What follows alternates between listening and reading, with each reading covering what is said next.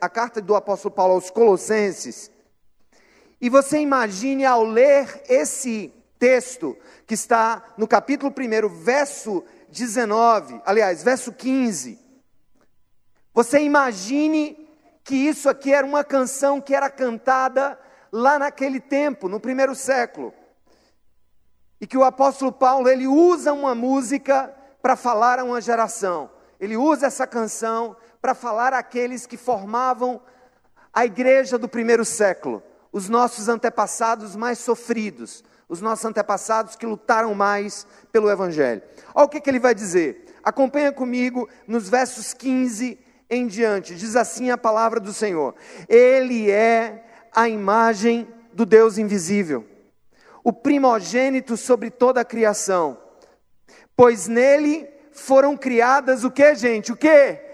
Todas as coisas. Onde que foram criadas todas as coisas? Nos céus e na terra, as visíveis e as invisíveis, sejam tronos ou soberanias, poderes ou autoridades. Todas as coisas foram criadas por quem? Por quem? Por Ele. E para quem? Para Ele. Ele é antes de todas as coisas. E nele tudo subsiste. Ele é a cabeça do corpo, que é a igreja. É o princípio e o primogênito dentre os mortos, para que em tudo ele tenha a supremacia. Pois foi do agrado de Deus que nele habitasse o que, gente? Toda a plenitude, não foi uma parte da plenitude, toda a plenitude. E por meio dele, ele está falando de Jesus, Deus reconciliasse consigo o que, gente? Todas as coisas, tanto as que estão na terra quanto as que estão nos céus, estabelecendo a paz pelo seu sangue derramado na cruz. Louvado seja o nome do Senhor. Vamos orar? Senhor, eu te peço nos dá graça, Pai, para mergulhar nesse texto. Me dá a graça necessária, Senhor, no meio das minhas limitações e do meu cansaço, para que eu possa trazer, Senhor, para a tua igreja, aqui representada nessa noite, a tua noiva aqui representada nessa noite, aquilo que o Espírito Santo quer falar, aquilo que tu queres dizer, porque haverá transformação, Senhor, para a glória do teu nome. Haverá vida, haverá mudança, haverá consciência consciência. Haverá, Senhor, uma consciência nova em muitas pessoas que estão aqui sobre o papel delas, Senhor, a partir de hoje, nessa cidade, nesse estado, nesse país, nesse continente e na terra. Oh, meu Deus, louvado seja o teu nome. Louvado seja o teu nome. Fala conosco, Senhor. Nós estamos aqui para te ouvir, para a tua glória e para a nossa alegria. Em nome de Jesus. Amém e amém. Gente, o que era que estava acontecendo? Por que, que Paulo vai usar uma música para marcar o coração de uma geração? Porque aquela geração estava com o coração deturpado. E eu vou explicar para vocês o que estava havendo na igreja de Colossos, quando Paulo escreveu essa carta para a igreja na cidade de Colossos. Olha só, havia no meio da igreja algumas pessoas que colocaram em dúvida a divindade de Jesus. Colocaram em dúvida que Deus pudesse ser Cristo e que Cristo pudesse ser Deus, por uma simples razão. Havia no meio deles um grupo de pensadores, um grupo de filósofos chamados de gnósticos. Os gnósticos, eles tinham um pensamento muito fácil dentro, enfim, do nosso contexto de vida. Eles pensavam mais ou menos o seguinte: o que é bom é invisível, o que é bom está no reino do espírito. A matéria não pode ser boa. Portanto, se a matéria não pode ser boa, e se Deus se fez carne, Deus não pode ter se feito carne. Porque se há um Deus bom, ele não poderia ter se feito carne, porque a matéria é má. Eu não quero me delongar muito nisso, mas a visão gnóstica dizia mais ou menos o seguinte: que havia um Deus criador que fez tudo que é invisível. o mundo das ideias, o mundo da verdade, o mundo da virtude, o mundo da clareza, o mundo da luz. E que haviam subdivindades chamadas de demiurgos, e os demiurgos teriam se encarregado de fazer o mundo material. Como se o mundo material fosse uma tentativa de ser o mundo perfeito, mas nunca chegasse nesse nível. Portanto, quem estava sendo negada na igreja de Colossos não era a vinda de Cristo, não era se Cristo tinha sido um homem bom. O que estava sendo negado é que Cristo não poderia ser Deus, pois Deus não poderia ser matéria. Vocês entenderam, gente, mais ou menos a lógica? É por isso que Paulo vai começar dizendo o seguinte: ele diz assim, ele é a imagem do Deus invisível. Observe que ele vai pegar no invisível a referência para Jesus. Ele está dizendo assim: esse Cristo, isso era uma canção, esse Cristo é a imagem do Deus invisível. Ele é a imagem. A imagem, gente, é a perfeita expressão do ser de Deus. Aí ele vai mais adiante. Ele vai dizer assim: Ele é o primeiro sobre toda a criação, primogênito pois nele foram criadas todas as coisas. Repitam comigo: Ele criou todas as coisas, no céu e na terra. Quando Paulo recorre a essa verdade, ele está querendo dizer que Cristo, o nosso Cristo, o nosso noivo, o nosso Jesus, está totalmente envolvido com toda a criação. Não só o mundo invisível, mas o mundo visível não só o mundo das ideias, mas o mundo dos fatos. Não só o momento das nossas orações, mas o momento que você vai sair daqui e numa segunda-feira você vai trabalhar, você vai para a universidade, você vai fazer a sua o seu atendimento médico, ou você vai fazer a sua consulta psicológica, ou você vai estudar, ou você, como pedreiro, vai construir uma parede. Paulo está querendo dizer o seguinte: esse que criou o céu e a terra, ele está interessado com tudo isso porque ele criou tudo isso. É interessante, gente, que Paulo vai começar dizendo que Jesus criou o céu e terra, e ele vai dizer no final da música que Deus, por meio de Jesus, está reconciliando com ele todas as coisas, as visíveis e as visíveis, as que estão no céu e na terra. Eu não sei se você sabia, mas o pecado também afetou as regiões celestiais. O pecado não só afetou a matéria, o pecado não só afetou nossos relacionamentos, nossa vida com Deus, o pecado não só afetou nossa alma, as nossas emoções, o pecado também afetou o mundo celestial. Quando Jesus foi para a cruz, irmãos, ele não estava morrendo apenas para salvar a nossa alma. A cruz não é lugar apenas de salvação de alma. A cruz é lugar de redenção de tudo, do céu e da terra, do homem e da mulher, do corpo, da alma e do espírito. Quando Jesus morreu na cruz, ele não estava apenas redimindo-nos dos nossos pecados que afetam a nossa relação com Ele. Ele estava também morrendo para que a nossa ação, enquanto humanos, enquanto igreja, enquanto noiva do Cordeiro, fosse a melhor, fosse excelente em tudo que a gente faz, em tudo que a gente pensa. Olha só. Quando Eu aceitei o convite de ir para Brasília trabalhar com a ministra Damares, como um dos secretários de governo. Algumas coisas muito complexas passaram na minha cabeça. Eu estava até conversando com o pastor Rômulo aqui antes do culto. Antes, aliás, foi no comecinho. A gente estava falando sobre um pouco sobre como tem sido o posicionamento da igreja diante do que tem acontecido no Brasil.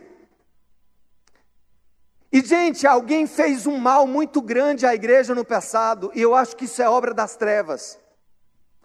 A igreja brasileira foi dita, por exemplo, lá atrás, que nós temos que nos preocupar com oração, que nós temos que nos preocupar com dízimo, que nós temos que nos preocupar com louvor, que nós temos que nos preocupar com expulsão de demônio, que nós temos que nos preocupar com os dons do Espírito, e que esse negócio de política, economia, governo, academia, universidade, profissão, isso não deve ser uma preocupação da igreja. Pelo menos não uma preocupação espiritual. Você sabe qual foi o grande golpe que o diabo tem dado na igreja, no mundo inteiro, e glória a Deus que a gente está despertando. O grande golpe é nos dizer o seguinte: olha, não misturem as coisas.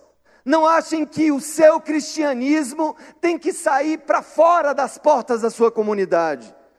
O que o diabo tem dito para a igreja, e muitos ainda têm recebido essa mensagem, é que não importa, esse mundo não importa, esse mundo vai se acabar mesmo, deixa ele se, deixa ele se rasgar, deixa ele se quebrar, deixa ele bater a cara, deixa ele ser como um carro desgovernado. Nós vamos para o céu, nós vamos viver no mundo espiritual. O mundo material não presta, o mundo material está acabado. Não há mais o que se fazer sobre isso, sobre aquilo outro.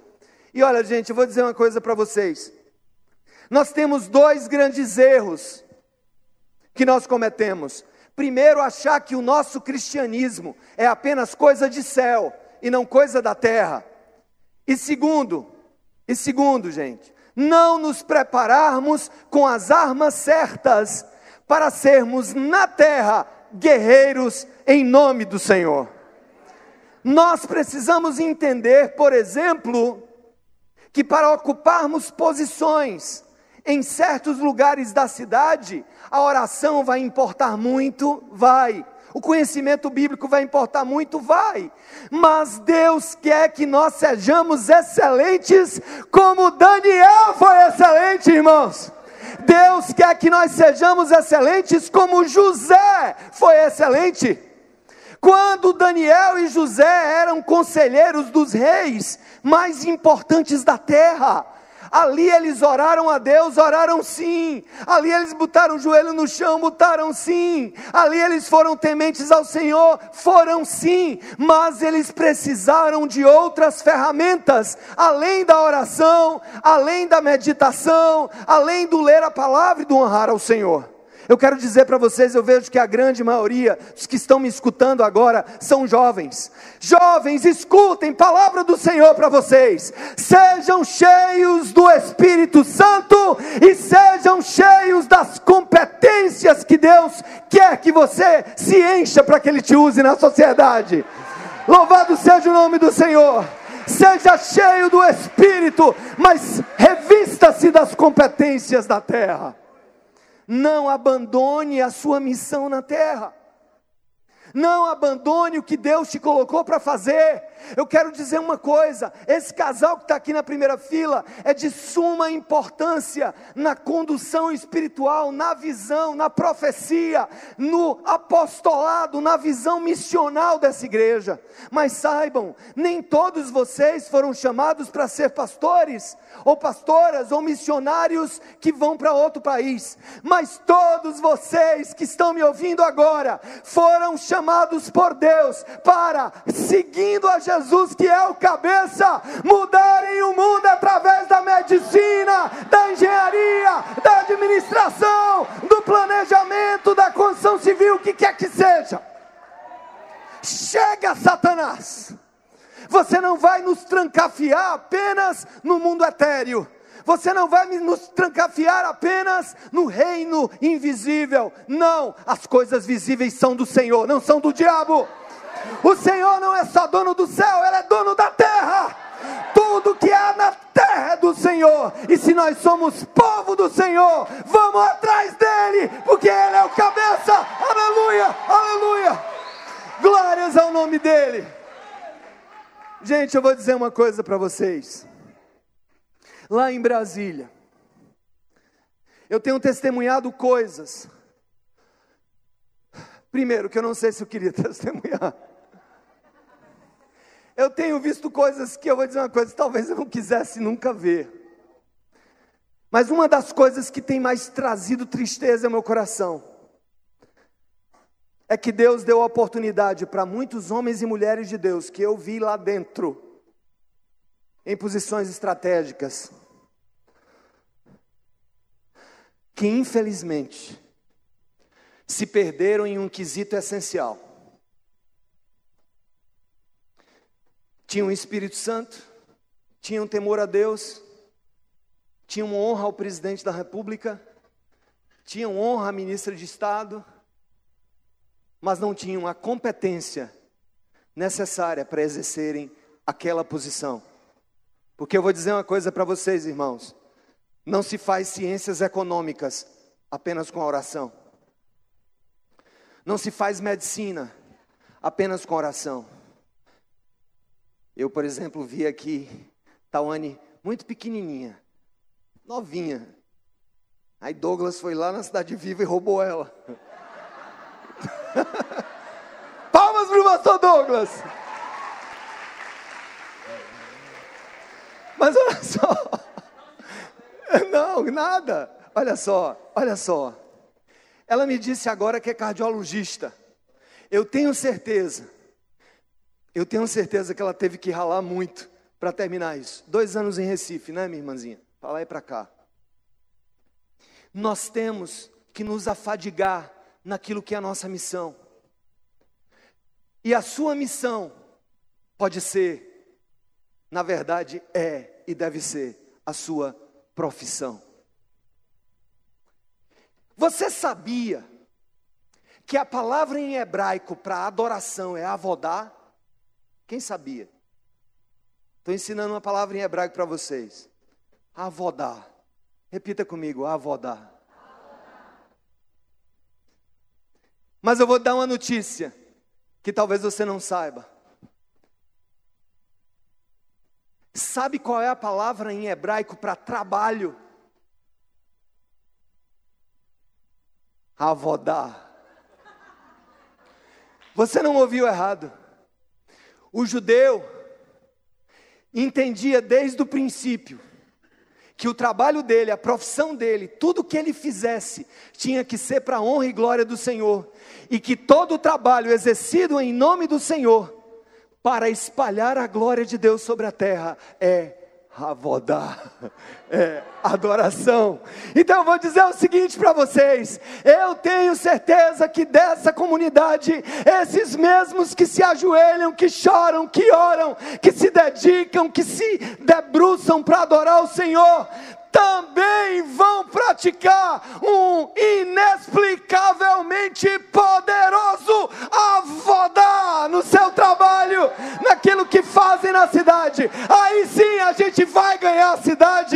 mentalidade do reino. No final das contas, irmãos, Paulo estava querendo dizer para aquele povo: olha só, vocês não estão servindo um mestre que vai carregar vocês para algum outro lugar. Gente, deixa eu perguntar uma coisa para vocês. Por que, que eu acredito tanto no que Deus vai fazer na terra? O que é que o penúltimo, aliás, o último, último ou penúltimo, capítulo de Apocalipse vai dizer sobre a nova Jerusalém? Eu vou dar duas opções para você. João, na ilha de Patmos, ele viu a nova Jerusalém que sobe da terra. Foi assim que aconteceu? Não. A nova Jerusalém desce de onde, irmãos? De onde, irmãos? Ela desce do céu para a terra. A oração do Pai Nosso, que Jesus ensinou, ele vai dizer o quê? Venha, venha o teu reino, seja feita a tua vontade, assim na terra, como ela já é feita no céu.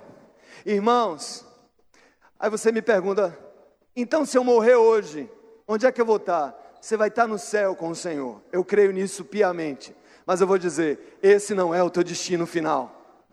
Como assim? Que loucura é essa?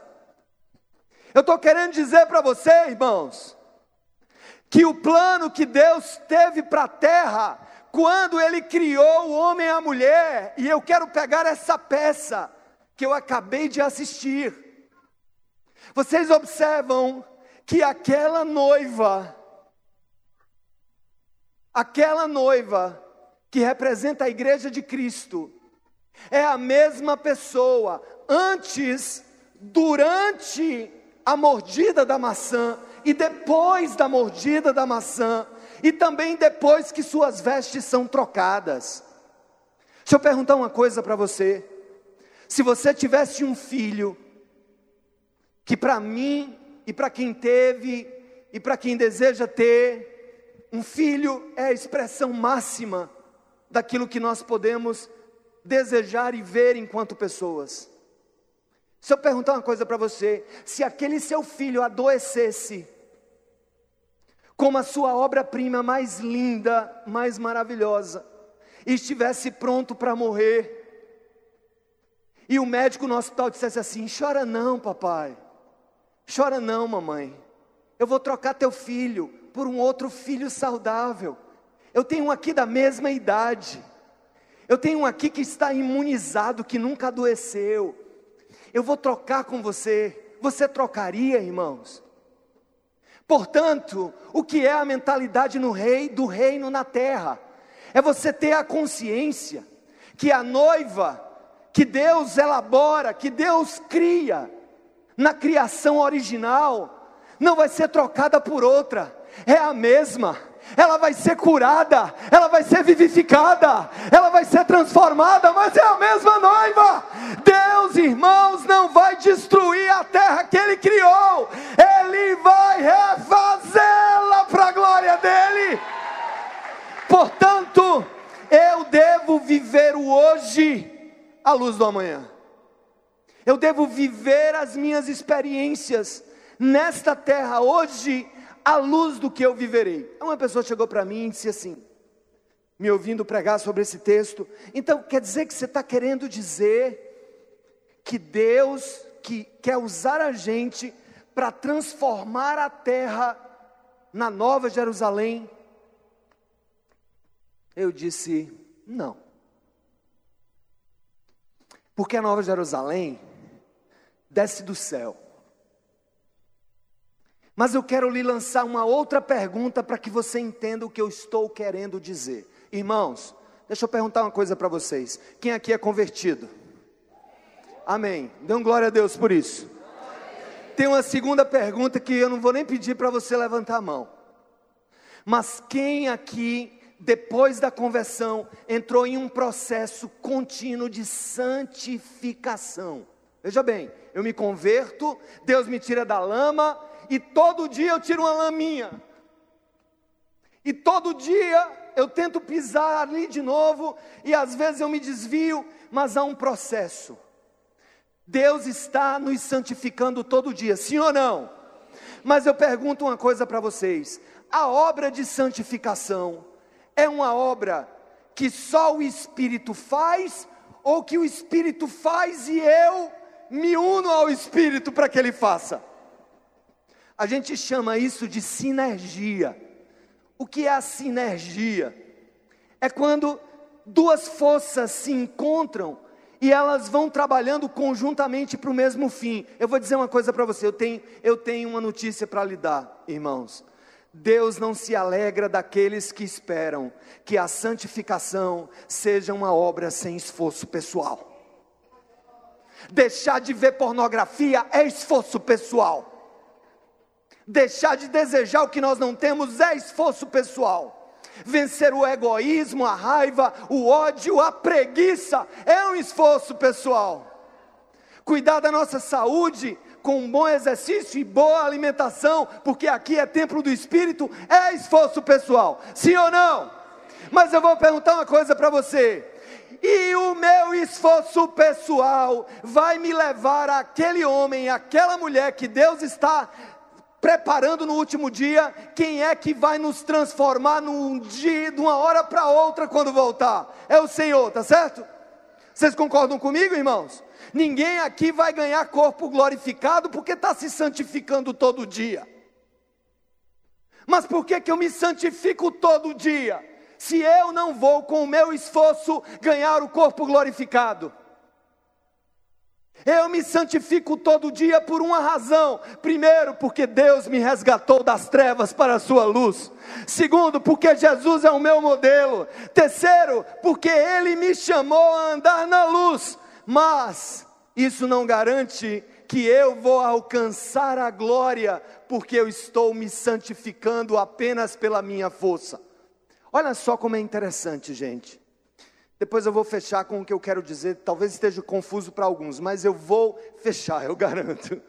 Olha só, a santificação é um processo em que eu trabalho com Deus, mas no final das contas, vai acontecer o que Paulo diz na primeira na carta aos Filipenses, capítulo 1, verso 6. Aquele que começou a boa obra em vocês, há de que completá-la até o dia de Cristo Jesus. Jesus vai completar a, obra dele nessa carcaça velha aqui.